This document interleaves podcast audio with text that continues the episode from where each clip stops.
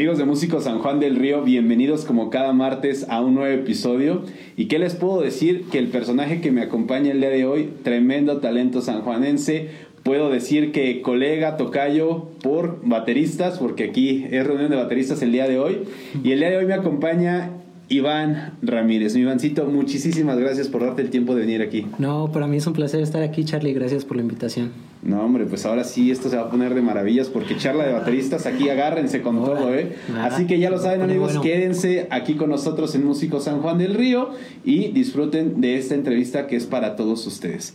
Ahora sí, mi Ivancito, pues pregunta obligada, como muchos ya me echan ahí el cotorreo cuando me ven con esta frase icónica. ¿De dónde eres originario? Soy originario de aquí, de San Juan del Río. De San Juan del Río. ¿Hace cuánto naciste, mi Ivancito? Híjole, hace 15 años. Hace 15 años. no, este, hace 24 años en el 96 me tocó. Increíble. Qué chido, sí, mi sí. Sí, toda mi vida he estado aquí. Toda tu vida la has hecho aquí prácticamente. Sí, sí, sí. San Juan. ¿Ya ven? Puro, puro talento que tenemos aquí en el municipio. Ahora sí, Ivancito, ¿en qué momento de tu vida llega la espinita por la música? ¿Cómo comienzas a descubrir este mundo? Ok, este, bueno, empezó porque la familia de mi mamá, este, todos sus, bueno, tiene varios hermanos, tiene, tengo varios tíos, y todos se dedican a la música porque mi abuelo, del lado de mi mamá, es músico, o fue este, maestro de música. Mi mamá es originaria de, de Puebla, pero, pero este, como de la sierra, más o menos, como en medio de entre Oaxaca y Puebla, por allá en un pueblito por allá.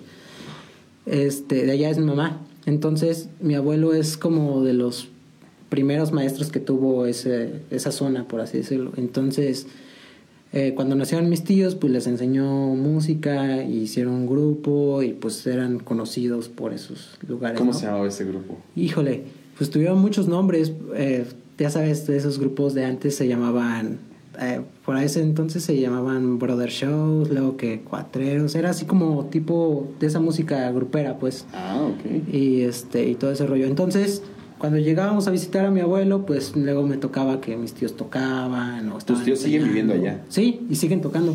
Ah, perfecto. Sí, sí, sí, siguen viviendo allá porque son como, ya tienen su público por esa zona. Entonces, sí, ya, clientados. Ajá. Entonces, pues siguieron y pues desde, desde ahí me empezó a llamar la atención como pues ver cómo tocaban y este, pues como que siempre está la espinita, ¿no? Sí, claro. Y luego también ya estando acá en San Juan, pues uno de mis primos este, también se decidió dedicar así como a la música. Este, ¿Quién es su primo? Eh, Ulises, Ulises Cruz, es, mi primo. Nada más, de lo que uno se viene enterando aquí con el Master Uli. Saluditos, carnalito. Entonces, primo, ¿por parte de quién? De, de mi mamá. Órale. Por parte de mi mamá, es mi primo. Entonces, pues de ahí, eh, o sea, también ya en aquí en San Juan, pues viendo cuando pues Uli también empezaba y este empezaba a formar algunas bandas y todo ese rollo, pues también me empezó a llamar también como la atención. La, espinita empezó La espinita empezó a despuntar. Pero todavía no te acercabas a tocar un instrumento. No, no, y, y pues hasta eso siento que empecé algo tardecito. ¿eh? ¿A qué edad empezaste? Como a los... ¿Qué serán? Me empezó la espinita como a los 12, justo cuando empecé la secundaria, pero no tenía instrumento y no agarraba el instrumento como tal, sino que, pues ya sabes, de que pides una batería o como que ahí te... Pero tu instrumento que tú visualizaste siempre ha sido la batería. Sí, fue el que más me llamó la atención. ¿Por qué?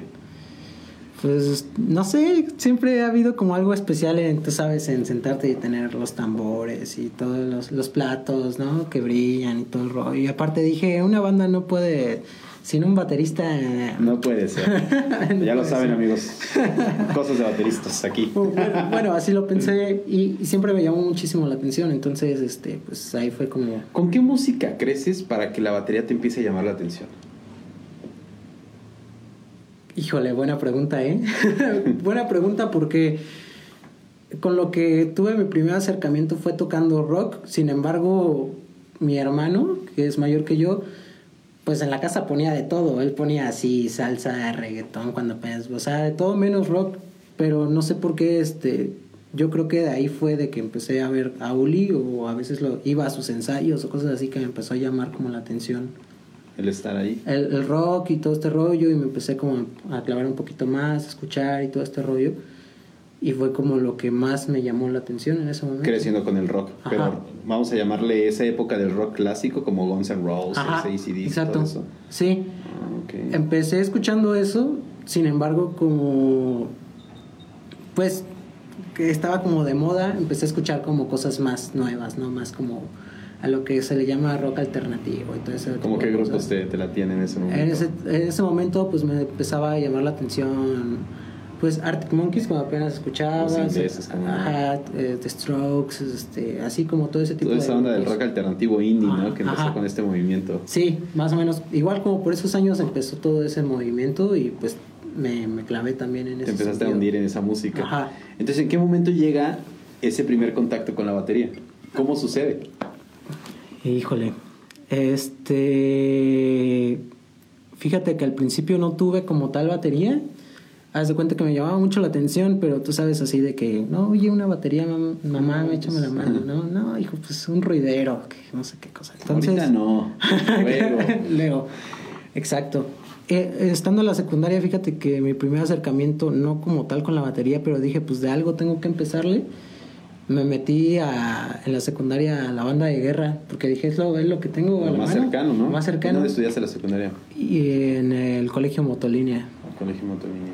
Sí, ese entonces tenía banda de guerra. La verdad no sé si todavía Todavía siga por ahí. si existe la escuela. Pero este, eh, pues el maestro, pues así, rudimentos como tal, no, no eran, él no le llamaba rudimentos, ya sabes, nada más como para acompañar y cosas así, pero pues dije, bueno, pues ya tengo el primer contacto con, pues, con un tambor y pues empezar a darle, ¿no? Y así, o sea, tal fue el interés que, que me vio mi mamá que decidió en, en un momento apoyarme con, una con mi primera batería. ¿Cuál fue tu primera batería? Híjole, es una de esas así... Eh, creo que era una Grex Percussion, así tipo Power Beat, pero pues de otra marca. De otra marca, ¿no? Sí, totalmente. ¿Aún la conservas? No, ya no. Ya, ya, ya caminó. ya caminó. es bien feo desprenderse del primer instrumento. Me pasó lo mismo. Fue el primer, la primera batería. Sí, sí, sí. Y cuando la tienes en tus manos, ¿qué, qué, sucede? No, pues estaba muy, muy, muy emocionado. Ya quería, pues, tocar, ¿no?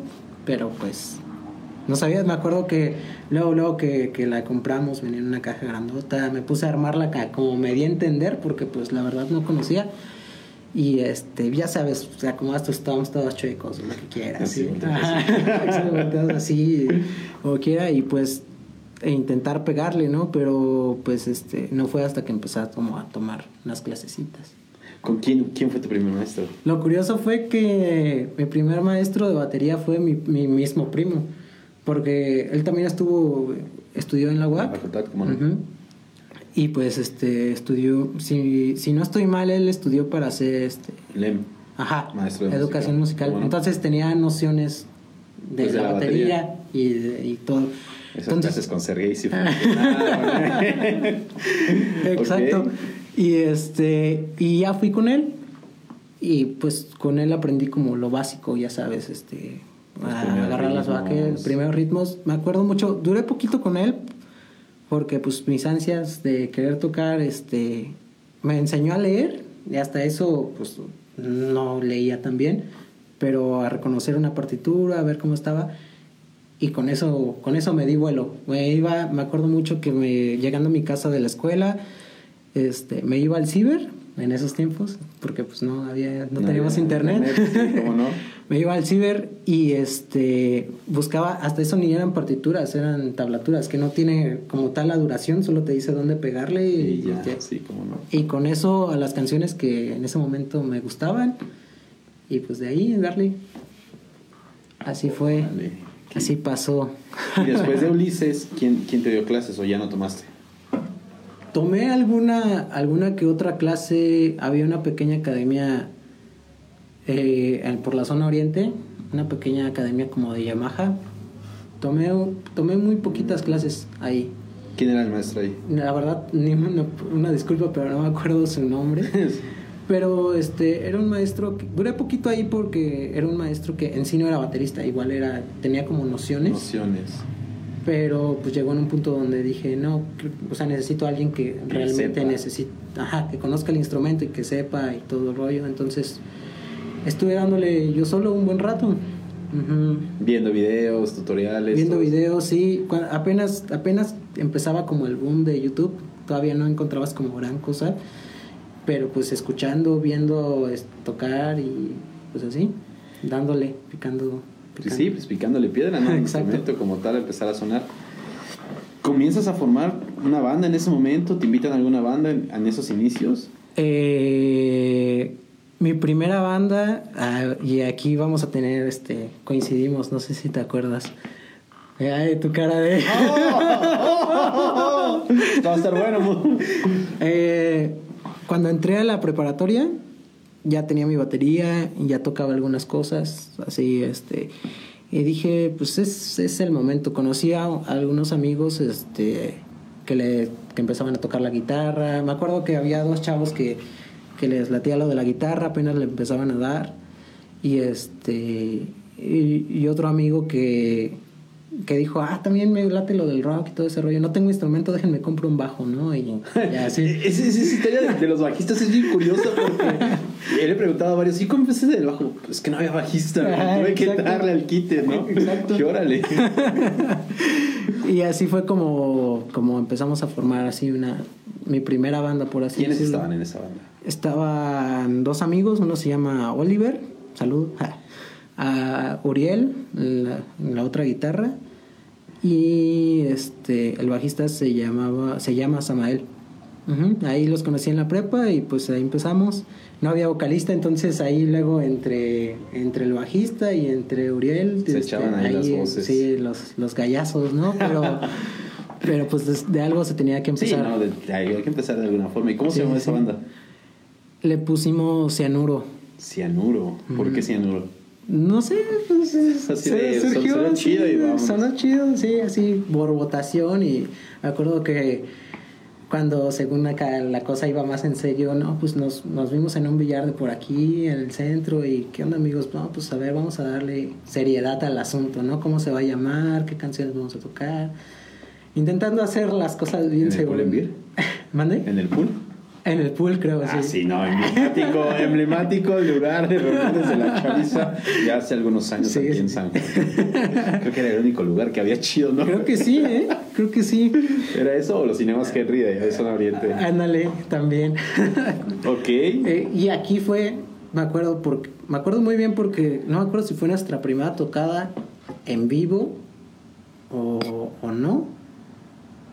Pero, este resultó que pues, pues, éramos menores de edad, entonces casi en ningún lugar este, nos permitían. Nos permitían que tocáramos o cosas así. Pero no me acuerdo por qué un bar que estaba en esta calle que está acá atrás, no me acuerdo cómo se llama. ¿El Pitbull?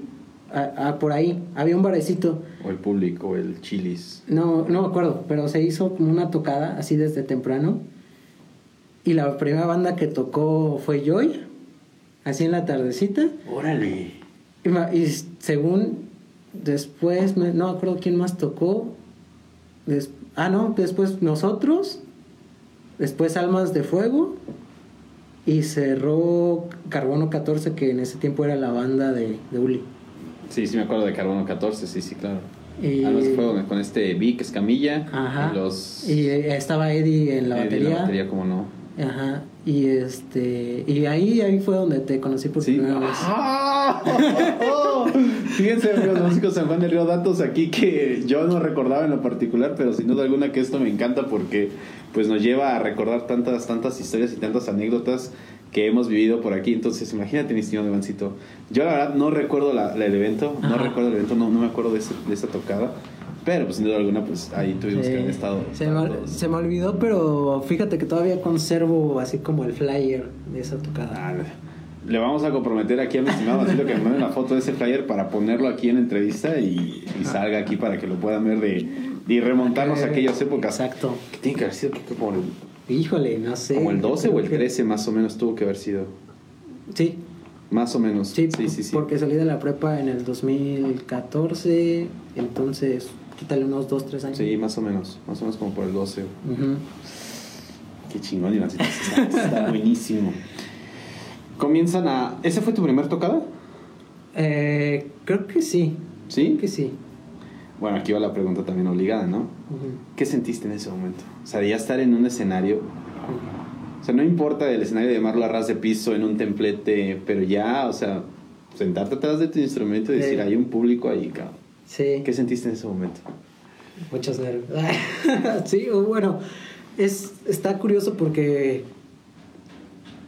es una emoción muy fuerte, o sea, el estar, como tú dices, ante, en un escenario con tu instrumento, haciendo lo que más te gusta, este, con un público y más, este, por así decirlo, los nervios, la presión, por así decirlo, de querer hacer las cosas bien, ¿no? Porque Claro. pues, tú quieres dar la mejor impresión y un buen show y todo el rollo es una mezcla de todas esas emociones que, que, que, que, que es hasta cierto punto indescriptible y muy, muy, muy, muy placentero.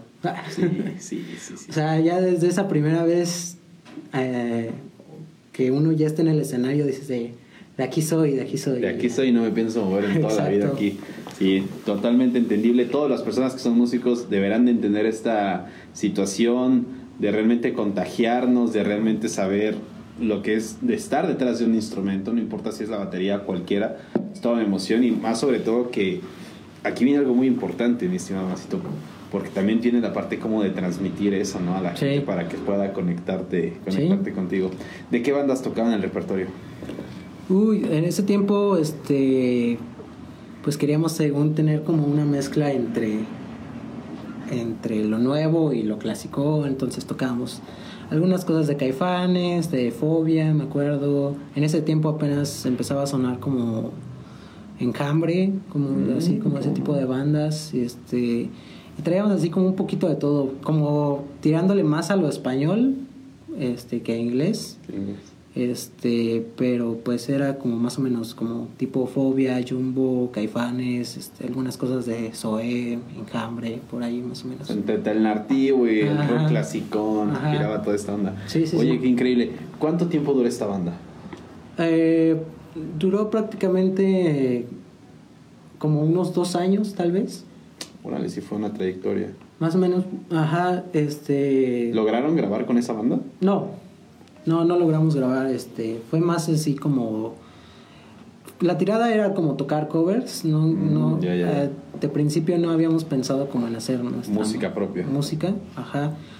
Ya después por cuestiones de tiempo, porque pues este dentro de la prepa no es que fuéramos en el mismo salón, sino que ya él estaba en un grupo, él iba en la tarde, yo iba en la mañana y Sí, pues, está un empezó, se empezó a complicar la situación, entonces ya no le seguimos. Lo curioso fue que unos amigos o vecinos también, amigos y vecinos, este, me escuchaban ensayar ahí por, por mi casa. Este, y sabían que tenía una banda y nos invitaron a sus tocadas. Y ellos también tenían otra banda. ¿Qué banda era? Se llamaba, en ese tiempo se llamaba Stone Garden. Sí, sí me suena. ¿Quién estaban ahí? Estaba eh, el hijo del profe Gus, que ya lo entrevistaste, Alejandro. Alejandro, ¿cómo? Alejandro Bárcenas. Estaba ahí. Y algunos otros chavos. eh, No estaba ahí este... Ay, se me va el nombre de este carnalito. ujú. Te voy a ¿Qué acordar. No, cantaba él. Ah, Cantaba. Al- Alex Arias. Alex Arias. Sí. Sí. cómo no, estaba Arias. Sí, también. Ok.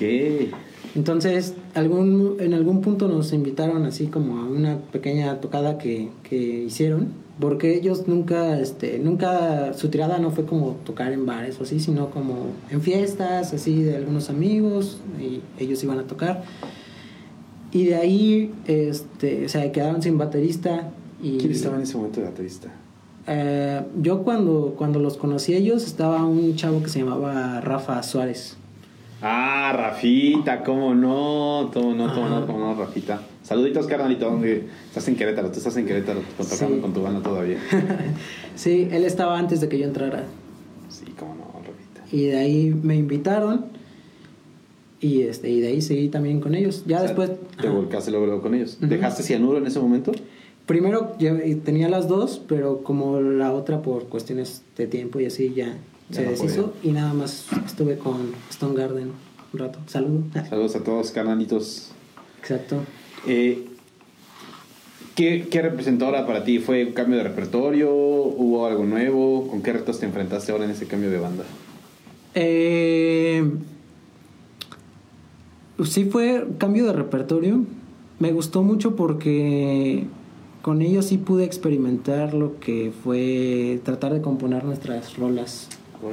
Bueno, tuvo muchos cambios de nombre. Era Stone Garden, luego fue Agente Naranja, se llamaba. Y así, pero siempre fue con ese motivo como de, de crear. O sea, sí había ensayos donde, a ver, este, vamos a inventar, a intentar componer una canción, este, qué ritmo le metes. Y, y creo que fue de los momentos donde más pude experimentar así o sea, sacar mi creatividad, por así decirlo, en la batería, porque no quería que fuera como algo convencional. Entonces, ahorita que escucho las canciones que alguna vez grabamos, digo, ay, ¿cómo se me ocurrió eso? O sea, este, creo que sí fue un momento realmente provechoso para mí en sacar mi creatividad en la batería, ¿no? ¿Grabaron? ¿Grabaron? Llegamos a grabar este algunas canciones como no así en un super estudio, obviamente, como maquetas. ¿Con, con, Uli? algunas con Uli, ajá. Y ya un poquito más adelante el proyecto grabamos en Querétaro así algunas sesiones en vivo y cosas así. Órale. Es, este, pero fue, fue bastante bueno. ¿Cuánto tiempo duró ese proyecto? Híjole. Eh, sí duró bastante, o sea, Sí, sí recuerdo que sí fue una trayectoria larguita porque sí, sí tienen conocimiento ahí. Sí, sí, sí. Este, hubo varios cambios de integrantes a lo largo del tiempo, pero como siempre nos mantuvimos. ¿Quiénes se mantuvieron firmes en el proyecto? En firmes, firmes. Alejandro Bárcenas, el, hijo del profe Gus. Eh, otro amigo que se llama Milton Reyes, toca bajo. Saludos, Milton. ¿Sigue tocando este, Milton? Creo que sí, siguen tocando. Ahorita ya tiene rato que no los he visto por lo mismo de que no estaba aquí, pero me parece que sí siguen tocando. Saluditos, carnalitos. Este. Y yo creo que éramos de los tres que siempre nos anduvimos manteniendo. A veces entraban y salían vocalistas o, este, o guitarrista o cosas así, pero... Siempre eran ustedes tres los que conformaban el proyecto. Los que más... Los que más ¿Cuántos años tenías en ese momento más o menos? Como 16 años cuando me empezaron a jalar. De hecho, fue, se me hacía muy curioso porque yo era menor de edad y todo, y pues ellos son más grandes que yo, entonces ya ellos me invitaban acá a, fiestas, alcohol y todo el rollo, y pues así yo pidiéndole permiso a mi mamá, mamá, este, voy a ir a tocar, este, regreso en la noche o algo así. Ya Milton dándole la cara así como, se lo traigo señora, se lo traigo. Y, no, así, no, señor, yo lo cuido. exacto, exacto. Y este, pero sí tenía 16 años cuando empecé con ellos. Qué chido, mi Ivancito. Mi Ivancito, ¿qué te parece si nos vemos acá un videito de tu talento y regresamos aquí a Músico San Juan del Río? No se despeguen, amigos, ahorita regresamos.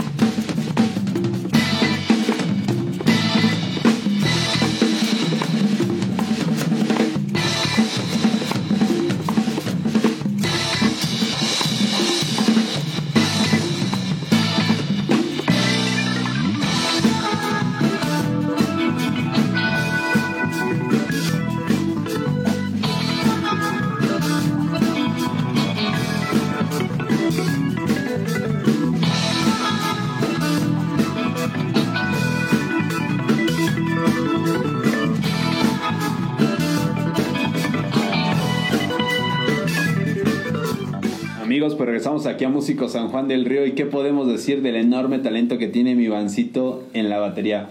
Pura, pura potencia. Bueno, Ivancito, eh, viene este proceso, pero me imagino que llega el momento en donde cumples 18 y te dicen, ¿y que sí? Sí, momento difícil, ¿eh? Porque, a ver, platícame, Ivancito.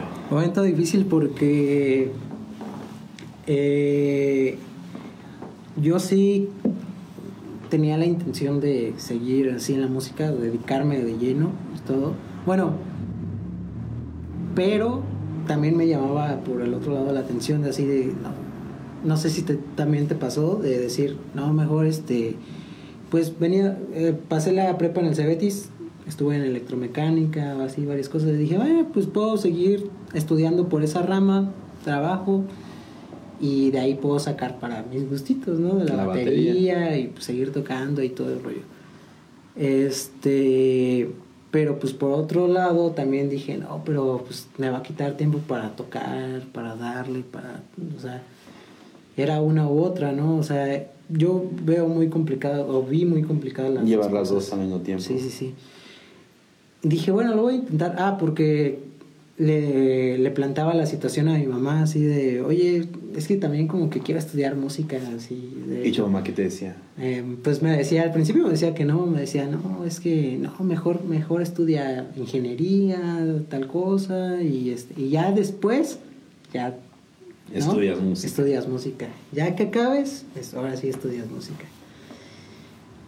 Y dije, bueno, pues no sé, o sea, es una decisión complicada. Sí, claro este, y opté por, por estudiar ingeniería. Así es. Eso, estuve en la Universidad Politécnica de Querétaro. Pero, pues, como podrás saber, no, no continué porque, pues, me llamó más. ¿Cuánto tiempo estudiaste ingeniería? Como un año, más o menos. Y dijiste, nada. Ingeniería mecatrónica. Vámonos de aquí.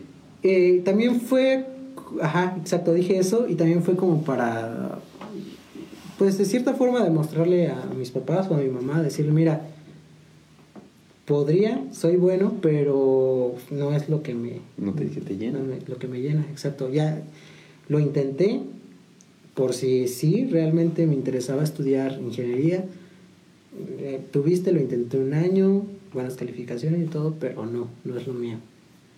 Le dije, si no me quieres apoyar para estudiar música, yo veré cómo lo hago, pero de que me voy a salir el siguiente, o sea, ya para la siguiente cuatrimestre que empezaba, no, ya no. Y, o sea, me, me planteé en ese plan, ¿no? O sea, ya si ella no me quería apoyar en ese sentido, pues, este, pues yo veía cómo atalacharle para, pero pues yo quería estudiar música. Este, bueno, pues ya vio que, que iba como más en serio a ese rollo y pues afortunadamente estoy muy agradecido con mi mamá, pero pues eh, decidió así apoyarme en la, música. Y dijo, no, pues este, veo que sí te interesa mucho y que quieres hacer las cosas bien, entonces, bueno, pues tienes mi apoyo. Digno de admirar, mi estimado Ivancito, porque muchos realmente se quedan en ese camino de, de no hay apoyo, no hay a lo mejor el recurso y pues dicen, pues ni modo, tengo que dejar mi sueño a un lado, ¿no? Pero sí, sí, sí. qué admirable que tus papás, tu mamá te apoyó y dijo, pues si es lo que quieres, clávate y comienza a hacer lo tuyo, ¿no? Sí, sí, exacto. También se lo reconozco porque sí es una, bueno, una decisión importante también para ella el, apoyarme en ese sentido, ¿no? Y pues sí, le estoy muy agradecido. Qué chido, Ivancito, qué, chido, qué chido. Comienza tu proceso, Ajá. te admiten en, en, la Facultad de Bellas Artes. Sí. Y, y, cómo comienza a ser ahora descubrir la batería, pero ya desde una manera, pues vamos a decirlo ya académica, teóricamente, profesionalmente, pues ya pues, a otras ligas, ¿no? Sí, sí, sí, pues sí fue un, un, un, gran impacto porque, o sea, uno, uno bueno, hablando de, de, mi experiencia, uno entra pensando que, ah, sí, este, música, creo que ya sé nociones, tengo nociones o creo que conozco, ¿no? Igual del instrumento este, pero pues te das cuenta que no, ¿no? Te das un tope bien grande. Sí, sí, muy cañón, porque te das cuenta que es un mundo que nunca se acaba, ¿no? Y que si creías que sabías, no es, no es nada. Estás en pañales. Exacto. Estás en pañales. Exacto, entonces sí fue algo, algo muy impactante y muy significativo el, el empezar a ver sí lo que haces, pero desde otro enfoque, ¿no? Ya... Entiendes lo que haces. Exacto. Entiendes lo que haces, porque a mí me sucedió, estando ahí en la facultad, pues me di cuenta de que, pues, ah, pues estoy tocando esto, pues es esto, ¿no? Entonces, teóricamente es esto, y es otro, otro mundo totalmente diferente. Aquí me gustaría preguntarte algo, mi estimado Mancito, porque yo creo, creo yo que, que, la mayor parte de los músicos, porque no me atrevo a decir que todos, hemos pasado por un momento en el que decimos, si estaré haciendo lo correcto. O sea, ¿estaré haciendo lo correcto? Voy, ¿Estoy bien? ¿Estoy, ¿Sigo creyendo en mis sueños o comienzo a, a, irme por otro lado a la segura? ¿Sucede eso en tu camino? Yo creo que sí. Yo creo que sí. También me pasó. bueno, ya como en retrospectiva, por así decirlo, creo que sí hubo un lapso dentro de la carrera. No sé si a todos les pase, pero por lo menos a mí me pasó que, que sí es como una te, como te llega a dar un poco de depresión en ese sentido, o por lo menos a mí me pasó. O sea, de que, ok, sí estoy estudiando, es lo que me gusta y todo el rollo, pero, pero al verlo en otro enfoque más, este, más serio, o sea, al ponerte a practicar de verdad hasta la chale, ¿no? Y hacer todas las tareas y todo. Y dice, sí, pero no estoy tocando así como me imaginaba. O sea, ¿sí me explico? es, es, es, es, algo complicado porque o no sé, también depende de cada quien su idea, pero pues tú, te esperas que empiezas a estudiar y luego luego a moverte y, chamba acá, chamba acá y empiezas a... ¿no? Y es una realidad totalmente... Sí, es una realidad totalmente diferente porque sabes que, que sí puede llegar a pasar eso, pero pues es miles de horas invertidas, ¿no? En, en tu instrumento eh, o en estudiar música, como sea. Entonces... Relaciones públicas. Relaciones públicas y pues eso equivale a sacrificar salir con amigos, con, con tu familia, por estar estudiando, por diferentes proyectos, que si llegan en un punto donde dices, ¿sí estaré haciendo lo correcto? O sea, sí está bien que, ¿no? Eh, o sea, yo recuerdo que sí me llegó a pasar en algún semestre eso, o sea que... Y creo que platicando con otros amigos ahí de la facultad o compañeros que también dice pasaron por eso. De hecho me acuerdo de un amigo baterista que se llama Paco, de allá de Querétaro. Sí, me llegó a comentar, resiste, resiste al cuarto o quinto semestre, y se te va a pasar y, y lo vas a agarrar si sobrevives a esos primeros semestres, como que... Ya la hiciste. Ya la hiciste. Y, y sí, o sea, llegó un punto donde ya después como que automáticamente como que te cambia el chip, o bueno, a mí me pasó, y dices, no, pues si estoy aquí, esto tiene que ir en serio, y órale, ¿no? O sea, le empezamos a pegar más, a ver qué onda, todo, Y me acuerdo que hasta este, mi maestro Sergei sí, sí lo empezó a notar, dijo, ¿qué onda? Ya le andas este, metiendo más, este, ¿qué? Hubieras empezado así desde el primer semestre, ¿no? Pero es que la realidad es que entras, este, bueno, si entras luego, luego saliendo de la prepa, tienes todavía muchas cosas, muchas inseguridades hacia dónde va tu vida, pues. Claro. Entonces, pues afortunadamente, eh, como te digo, tuve ese cambio como de chip, de, de cómo percibir las cosas y dije, bueno, pues si me voy a dedicar a la música, que sea bien. Vamos a darle. Pero sí, estoy de acuerdo contigo. Yo también pasé por ese, por ese momento. Por ese momento de, de decisión de saber si voy bien o me regreso. O, voy cambiando y me lo voy yendo más a la segura y todo eso. ¿Qué proyectos comienzas a llevar a, la par de tu carrera o no tuviste proyectos como tales dentro de la par de la carrera? ¿Qué fue mm. sucediendo ya como en esa parte, pues vamos a decir, en la práctica, ¿no? En la práctica. Fíjate que casi se dio que antes, en las bandas que te platiqué anteriormente, nunca estuvo, nunca fue algo como profesional, por así decirlo. O sea, no nos pagaban por tocar. Eran fiestas de amigos, cotorreo. Ahí es el espacio y úsalo, ¿no? Ajá, exacto. Pero casi coincidió que iba a entrar a la carrera cuando Ulises, mi primo, me acuerdo porque me da mucha risa, nada más me mandó un mensaje por Messenger y me dijo Oye, primo, ¿cuántos años tienes? 19. Oye, ¿y este, ya tienes cine y todo? Sí. Oye, ¿quieres venir a, este, ando buscando baterista, ¿quieres venir a probarle a ver si quieres tocar con nosotros?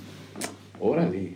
Y pues dije, pues va, me rifo porque, porque pues yo siempre había tenido como esa, esa visión, porque iba a ver a Ulises tocar a, sus ensayos porque no podía ir a sus tocadas. Y pues me gustaba y todo el rollo. ¿Era todavía Carbono 14? Todavía era Carbono 14 cuando, cuando iba a ver a Ulises ensayar y todo ese rollo. Entonces dije, va, pues nunca he estado así como en algo más, más serio, por así decirlo. O sea, que, que estés trabajando y que te paguen y todo el rollo. Y fui con ellos, ensayé y quedé, me, pues me dijeron que sí, que, que, quedaba y que ensayábamos y a tocar. ¿Quiénes estaban en ese momento en la banda? En ese momento ah, fue cuando se formó Overdrive. De hecho, yo le puse el nombre de Overdrive. Todos, nada Todos este, propusimos nombres, yo propuse Overdrive y se quedó Overdrive. Y este, en ese momento estaba Edgar Hernández, vocalista. ¿Cómo no? Este, Pablo Solorio en el bajo este, Ulises de guitarrista y también de los nuevos, por así decirlo, eh, Dan, entró Dan con nosotros, Dan Rodríguez, y, y pues yo en la batería. Oye, qué interesante, mi estimado. Sí, sí, y ahora, ¿cómo comienza a ser este reto para ti profesionalmente en decir, pues ya voy a comenzar a ejercer? ¿Qué retos vienen para ti? ¿Cambia tu rutina? ¿Comienzas a ver la música desde otra forma? Eh, sí, cambió porque, pues, ya muy aparte de que pues acá era el relajo y todo, pues acá te están pagando de cierto modo. Entonces, el querer hacerlo las cosas bien, pues me, me orilló a que, oh, a ver, ¿qué, ¿qué rolas vamos a sacar? Vamos a estudiarlas bien. No sé, a mí siempre me ha nacido el concepto de que ya sea un cover, una rola que tengo que sacar por, por cuestiones de trabajo, lo que sea, me gusta profundizar en ese sentido, en, en, tratar de tomar el concepto que el baterista original usó o grabó. Entonces, como que fue algo que, que fue creciendo como en mi modo de, tocar, o sea, de realmente meterme como... O sea, representar realmente la esencia de la canción. Exacto. Sí, es eso. Creo que tienes mejores palabras que yo, pero sí, es no, Es una chambota, mi estimado. Sí, sí, sí. Porque conozco muchos que es así de, pues ahí suena y ahí no la llevamos, ¿no? Sí, sí, sí. Y sin duda alguna meterte a clavarte en el sonido, la afinación, los feels, el toque, el ritmo. Sí es toda una ciencia de realmente clavarte y decir... Sí, la estar verdad. Ahí, Estar ahí, estar, estar ahí. Entonces eso comenzó a ser un reto ya para ti. Sí, empezó a ser un reto más para mí. Y también pues eso me brilló a no, no puedo sacar esto, pues a ver, o sea, estudiar. Estudiar, sí. Oye, y cuando te pagaron aquella primera vez que sentiste, o sea, de esta parte de, pues esto ya me está remunerando, o sea, ¿qué sentiste en ese momento? Pues eh, también empecé a ver como, me empezó a caer el 20 de, ah, pues de aquí se puede, pues sí, ¿no? O sea, te puede ganar, nada más este, hay que seguir adelante, o sea, echarle ganas. La verdad se siente, se sientes muy bien ser recompensado, sí pues, por tu trabajo, ¿no? Lo que haces y, más, una satisfacción más grande si es que sí lo haces bien, ¿no? Entonces, para mí lo principal era hacerlo bien y ya, este, pues obviamente la paga. Sobre pues, la marcha, ¿no? Y todo lo demás. ¿En qué lugares se comienzan a presentar? Empezamos en...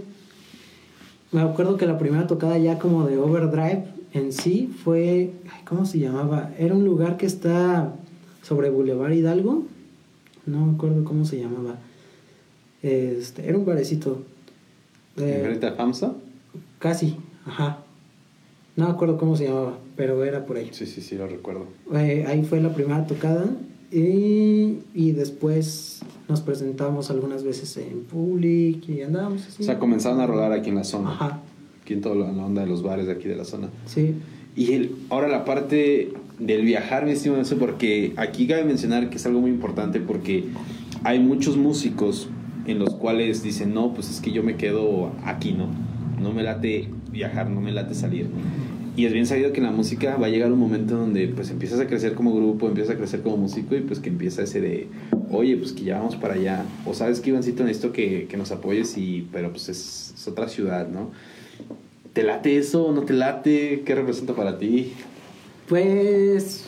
Eh, me gusta, me gusta, no sé, como que toda esa experiencia y esa emoción de que, de que viajas, normalmente pues este, si te llevas mucho con, con tu grupo, que pues creo que sí debe ser, pues es, andar así entre, entre carnales, amigos y todo el rollo. Y aparte vas, llegas al lugar y tocas, ¿no? O sea, te las... O sea, te diviertes. Sí, te diviertes muchísimo y pues este, a mí sí me gusta mucho viajar, entonces pues si juntas viajar, estar con amigos y, hacer lo que te gusta y aparte pues que te paguen, pues sí. ¿Qué más? ¿Qué, exacto, ¿Qué más puedes pedir, Sí, la verdad sí ha sido muy buenas experiencias en, esos viajes. En esos viajecitos.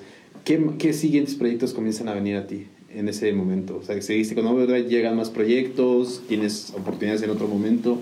¿Qué sucede? Este, sí, empezaron a, a, ver otras oportunidades. Estuve en, algunas otras este, bandas de aquí de San Juan. ¿Cómo cuáles? Eh, estuve un rato en Almas de Fuego, a la par que con Overdrive se quedaron sin baterista y estuve tocando con ellos otro un buen rato a la par. Estaba Orlando todavía, Orlando y Orlando, Vicente, sí. Este, Vicente, Orlando y pues Octavio. Con ellos estuve tocando a la par también, este eh, ¿qué más? Eh, de repente me marcaban como para tocar con otras bandas, por ejemplo, estuve tocando con, con Kike Bell y The Smokers a, veces en Querétaro o a veces aquí en San Juan, este, y así, diferentes cuestiones, y hasta que llegó un momento donde decidí como salirme de así de los diferentes, este, ¿cómo se podría decir? Proyectos de aquí, que tenía aquí. Porque pues quería probar como otros ambientes y dije, pues voy a buscar trabajo en Querétaro, ¿no? Y afortunadamente un amigo de allá de la facultad me recomendó con una banda y estuve trabajando en Querétaro como cerca de dos años creo. ¿Con qué banda? Se llama, se llama o se llaman, se llamaba o se llama Escala. Escala. Ajá. Este, y sí es, sí es este otro ruido completamente diferente. Bueno, hay como más movimiento hasta cierto punto, pero... ¿Qué diferencias le encuentras? Eh, no sé, bueno, por lo menos con la banda en la que estuve fueron como más... el público que nos iba a ver allá era como más, este, como más fanática de la música en vivo. Entonces, o sea, gente que llegaba un fin de semana a vernos, a vernos, perdón, a ver, a vernos allá donde tocábamos así casi casi que ya era asegurado que, alguien del público que estuvo esa noche te llamaba para una fiesta la siguiente semana. Y así, y el siguiente o sea, era muy, muy, muy constante este, los eventos privados, porque, porque creo que es eso, o sea, creo que, el público era más fan como de la música en vivo, que ya, no sé, no sé, es mi impresión, pero pude notar como eso y pues sí, eh, fue también muy buena experiencia allá estar este, eh, en esa banda. Porque sobre todo ya eran personas más grandes que yo, ya con más experiencia. Órale. Entonces, pues es adaptarse de a, todo lo que ya traen ellos, ¿no? ¿Qué repertorio tocaban?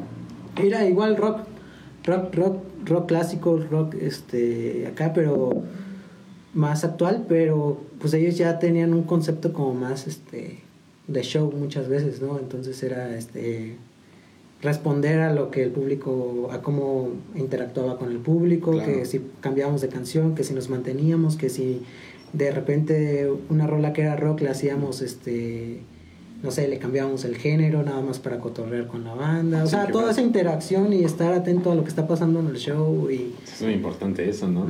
Sí, y pues es algo que yo no había experimentado, aparte de que de que te digo, como ya era gente más experimentada en el grupo en el que estuve, eh, era de pues ponerse al nivel, ¿no? no sí, sí, sí, no te, puedes sí, no te puedes quedar abajo. Es muy importante, ¿no? Porque realmente te sientes como con la vara bien alta y dices, híjole, no, pues tengo que demostrarles que sí puedo, que sí, puedo dar el ancho, que sí, pues ahí estoy para darle con todo, ¿no? Sí, sí, sí. No, pues mi estimado Ivancito, pues tremendo talentazo, habla por ti, por ti solo, mi estimado Ivancito, ¿qué podemos decir? sales de escala, llega el momento en que se termina esta experiencia para ti. Obviamente pues, había salido de los proyectos de aquí de San Juan. ¿Y en ese momento qué sucede en tu vida? Este. Llegó, llegó un punto donde me salí de escala y también no tenía como proyecto aquí. Eh, me quería enfocar un poquito más como a estudiar y todo ese rollo. O sea, ya sin necesidad de que, pues, de que cada fin este, tuviera que estar como tocando, trabajando, sino que, pues sí, dedicarle más tiempo para mí, para tocar y para practicar y todo este rollo. Se dio también más o menos por esos años empecé a trabajar, o bueno, no a trabajar en sí, pero a tocar para teatro. Allá en Querétaro. Órale. Sí, sí, sí. Eh, ¿En alguna compañía? Eh, la Facultad de Bellas Artes formó algo que se llama Centro de Espectáculos, que la maestra encargada de, esa como área eh, era maestra de, de teatro o de artes escénicas entonces así como que creaba proyectos, mm, montar obras como musicales o cosas así. y entonces, ajá, con música en vivo, el plan era con música en vivo, entonces eh, yo estaba en un taller que tocábamos así como rock clásico eh, con tintes sinfónicos, entonces este, nos ofrecieron que tocáramos para ese musical. Y pues así empezó. Y empezamos a montar este el primer musical que toqué fue Hairspray. Y fue otra onda totalmente para mí porque era así, ahí sí fue de, ten, aquí están tus papeles. Hazte bolas. Toca. Sí, sí, sí. Esos son los retos. Exacto. Sí, también fue algo que, que, que, me ayudó muchísimo y, me, y sí, representó algo muy importante para mí. Sí, sí, sí. Joder, qué fregonísimo, Bien nomás la onda aquí que traes. ¿Qué sigue para ti después de eso de los musicales? Este, pues una vez que conociendo el mundo de teatro, también no me quise alejar como de esa onda. Ok. Porque. Porque, pues, o sea, fue una mezcla de, de artes en, ese, en esos montajes que se me hizo, o sea, una una mancuerna muy, muy, muy, muy interesante. O sea, al mismo tiempo de que los actrices, actores están, están actuando, por así decirlo, también había bailarines y bailarinas interactuando, porque pues es un musical, ¿no? Más aparte la música en vivo, eh, estar atentos a, a, escena muchas veces, o del director, o lo que esté pasando. O sea, Ah, bueno, más aparte, diseño de vestuario, escenografía, todo este rollo, o sea, era, es, es todo, pues. Entonces me, me, interesó muchísimo y este eh, muchos chavos egresados que fueron parte como del, del montaje me invitaron a crear con ellos una compañía de teatro de la que ahorita también soy parte. ¿Cómo se llama esa compañía? Se llama Heptamorfos, compañía teatral. ¿Heptamorfos? Ajá. ¿Y están en Querétaro? Están en Querétaro. ¿Y ahorita qué están montando? Eh, ahorita acabamos de... Eh, participamos en el Festival Imaginartes, que terminó ahorita en diciembre. Montamos una obra original, ah, porque también esa es otra cosa, este, con la compañía que creamos, fue con la idea de este de nuevas propuestas, no de montar este, obras, obras que ya están hechas, sino que eh, una de las integrantes eh, de, la compañía, que es mi novia, ah, estoy, muy orgullosa de eso, pero fue este, ella fue la que escribió eh, todo, todo el guion de una obra que se llama Mar de Plata, fue la que presentamos, es, ya lleva dos años que tenemos ese montaje, ella la escribió, este otro encargado, otro de la compañía, amigo mío, este, dirigió, por así la parte, yo me encargué de la parte musical, de dirigir la parte musical. Eh, yo y otros dos amigos compusimos la música y así, es toda una mezcla como de, de todo ese rollo. Mira qué estuche de monterías, mi estimado Ivancito, qué, qué tremendo y qué saborzote. Pero ¿qué te parece si vamos a otro videito acá? Ahora vamos a presentar un videito de un proyecto del cual ahorita eres parte, de aquí de San Juan, y ahorita regresamos y me platicas de ellos, ¿vale? Claro, Ya está. Regresamos, amigos, aquí a su programa.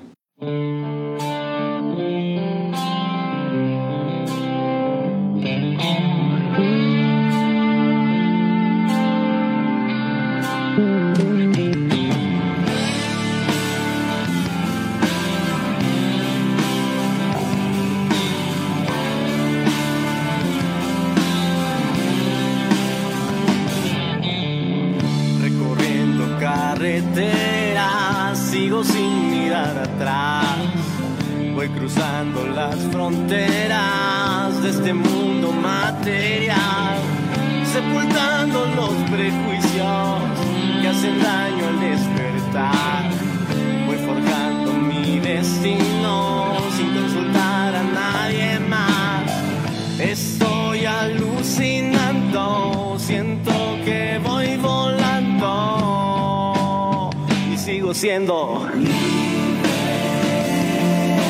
el viento sopla cada noche sigo siendo. Como el fuego ardiente que recorre por mis venas. Soy un remolino lleno de pasiones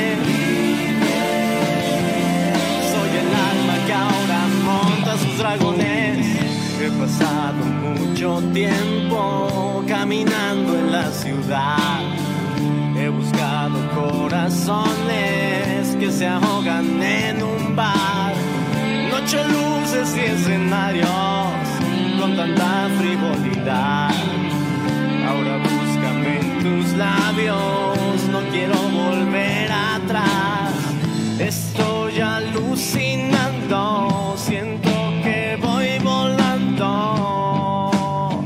Cuando te tengo, yo sigo siendo. Cuando te beso el cuello y tomo tus caderas,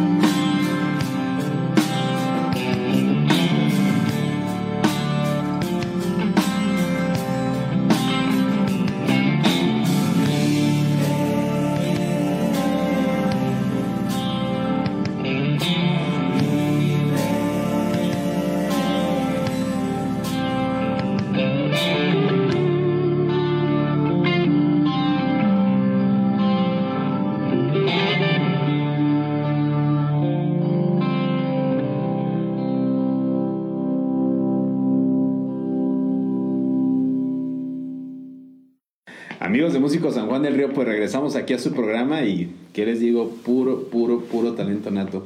Pero a ver, mi mancito, acabamos de ver un video que recientemente se estrenó, si no me equivoco, el mes pasado. Ujú. Sí, así es. El mes pasado, en diciembre, se estrena un proyecto que se llama The Indians. Sí. Me gustaría saber la historia de cómo, cómo llegas a este proyecto, cómo es este suceso en tu vida. Ok, a The Indians llego, bueno, como te mencioné hace ratito, eh, a Dan lo conocí cuando En Overdrive. fo- formamos Overdrive. Entonces, de ahí este, surgió una amistad muy, muy chida con Dan. Órale. O sea, a, pe- a pesar de que sí duró un, un buen rato en Overdrive y ya después tuvo que salir, este, pues seguíamos en comunicación. Creo que sí, creo que sí se fue un, un rato de aquí de, de- Perdón, amigos. de- Sí, se fue a Estados Unidos. Ajá, se fue a Estados allá. Unidos y lo dejamos de ver un rato y todo, pero pues siempre luego hay un, mensajito o, que regresaba y pues ya. Este surgió a raíz de que, bueno, ya eh, Dan formó The Indians con sus hermanos, con Jordan Y con Pablo. Pablo. Y llegó un punto donde este, Pablo no podía este, tocar. Me parece que por otros tipos de compromisos, al principio no podía tocar por otros compromisos, porque como sabrás también tiene su, su audio, ¿no? Sí, Que es a lo que se dedica. Entonces, pues Dan este, confió en mí en esa parte de, pues, ¿qué onda? Nos echas la mano con esta chamba, que no sé qué, y ya fui a tocar con ellos. Y como que poco a poco me fui quedando porque eh, Pablo tuvo otros compromisos. También soy, soy, soy muy amigo de Pablo, entonces pues ahí No, este, gran carnalazo, Pablito. Saluditos, carnalito. Saludos, Pablillo. Este. Y ya hasta después, ya yo seguía con, con The Indians, eh, porque me parece que Pablo salió de, de aquí de, de Querétaro un buen rato y después me había enterado que también se había lastimado el pie. Entonces, este, pues no podía tocar y bueno, pues mientras yo seguí con The Indians, ¿no? Y ya cuando Pablo se reincorporó, este, Dan e Iván hablaron conmigo, me dijo, ¿sabes qué? Este, sabemos que Pablo ya puede tocar y está disponible para tocar, pero no queremos que te vayas porque pues nos hemos acoplado muy chido contigo, nos llevamos muy chido y este y todos estamos de acuerdo en que siga, sigamos en la banda. Entonces, lo curioso fue que, pues, ya somos dos bateristas, ¿no? Qué chido. Sí, sí me ha tocado verlos en vivo de cómo hacen el switch ahí, ¿no? Así de, ahora Pablo y ahora Ivancito, ahora Ivancito y ahora Pablo. Está padre porque, pues, luego uno, mientras echa una, una chévere... Una chelita, bien relax. Exacto, ya, ya te toca tocar otra vez. Qué fregón, Ivancito. Está, está, está interesante porque todos nos llevamos muy, muy, muy, muy chido. Ah, entonces, entonces este, hacemos buena mancuerna en ese sentido. Y así fue como llegué a The, Indian. Pero este proyecto es como, digamos, como tu regreso a San Juan, a la música de aquí en San Juan, o ya había otros proyectos previos a entrada de Indians? Uh, hubo otro proyecto previo que me hizo regresar a San Juan. Eh, en ese momento formé otra banda con, con Edgar, otra vez. Eh, con Pablo otra vez, como los inicios de Overdrive, por así decirlo. Ah, Pero no estaba Uli, porque Uli seguía con Overdrive. Y entró este Pepe, Pepe en la guitarra. No sé si Pepe Pacheco. Pepe Pacheco. Como no, Pachito. Saludos, carnal, también. Saludos, Pepe. Este, entró Pepe, después salió Pepe por, por cuestiones personales y entró Alejandro Arellano en la guitarra. Y ya, eso fue como... ¿Cómo se llama esa banda? Revolver. Se llamó, se llamó, un rato sí, se llamó Revolver. Estuvimos un rato tocando, pero ya después ya no se pudo continuar. Eh, después seguí un, un, proyecto como más acústico con Edgar y con Alejandro Arellano. Eh, creo que todavía lo tienen, se llama Setna estuve ahí tocando como más este boleros y cosas así. Este. ¿Pero igual en batería? No, no, usaba nada más este tarola, este uno que otro plato y este y percusión. Sí. ¿Y qué más? Pero y fue cuando empecé también con The Indians, ah, pero ya después este yo ya no pude continuar en Setna Revolver ya también no siguió y pues me fui quedando con The Indians. O sea, hasta que fuiste agarrando la planta. Ajá. Y actualmente estás con The Indians y también por ahí platicábamos que con Overdrive, ¿no? Sí, ¿no? Sí, sí, porque bueno, con Overdrive y con algunas otras bandas pues de repente he sido como el suplente, ¿no? Entonces, de, Oye, ajá, de hazme el paro, ven, este, échame la mano en esta tocada y pues ahí voy y cosillas así. Entonces eh, tiene algunos meses de que me llamó Uli para tocar con Overdrive y pues ahí he estado también. Echándole las ganas. Uh ¿qué te puedo decir? Tremendo, tremendo talentazo que eres tú, la verdad que es magnífico el que nos puedas compartir, que nos puedas, puedas platicarnos todo esto que estás haciendo actualmente. ¿Qué sigue eh, pues para, para Ivancito este año, este año 2021 que apenas arranca? Sí. ¿Qué viene para ti, mi estimado Ivancito? Híjole, pues, este, pues seguimos con The Indians. Acaban, acabamos de sacar el segundo sencillo y pues meterle, meterle talacha a The Indians para... A esta, estas rolas ya son totalmente inéditas, totalmente inéditas, entonces este, trabajar en este proyecto, eh, ¿qué más? y pues seguir estudiando. Ahorita, bueno, ya que salí de la carrera el año pasado, pues también he estado dando algunas clases, sigo con lo de teatro, son, empezamos a sacar y a armar nuevos proyectos, entonces también se viene toda esa parte y pues echarle ganas y lo que vaya saliendo, pero sí, ahí vamos. Qué buena onda, Ivancito. Eh, mi Ivancito, eh, pues lamentablemente hemos llegado a la parte que no me late. Ah.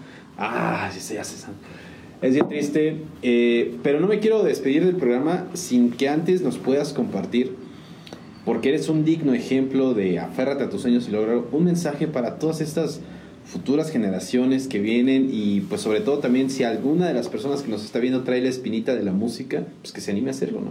Sí, pues sí, como tú mismo lo dices, lo más importante es que, que no lo dejen, o sea, sé, a todos nos ha pasado muchas veces, este, lo dudamos, o sea, creemos que no es el camino, pero si realmente te apasiona, no lo dejes, siempre hay una manera de, que, de poderlo continuar y pues a seguir adelante, o sea, mucha paciencia también, porque las cosas no, no suceden de un momento a otro, mucha paciencia, mucha constancia y pues seguro, si tienen esas dos cosas, yo creo que en un momento van a lograr sus sueños.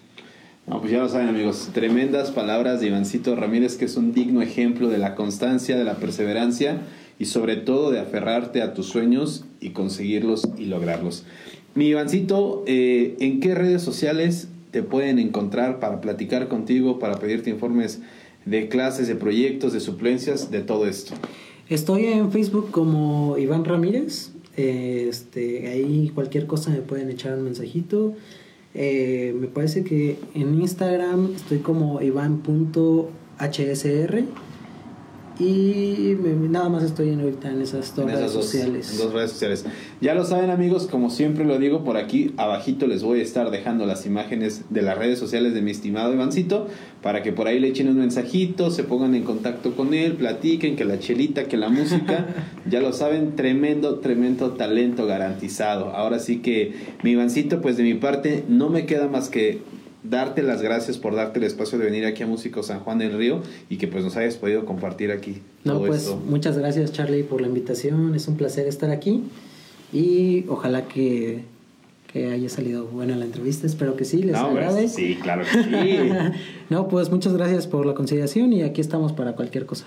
Pues ya está, mi estimado Ivancito, te agradezco demasiado. Y ya lo saben, amigos, que nos veremos el siguiente martes a la misma hora por el mismo canal con un nuevo personaje. Esto fue Músicos San Juan del Río. Nos vemos.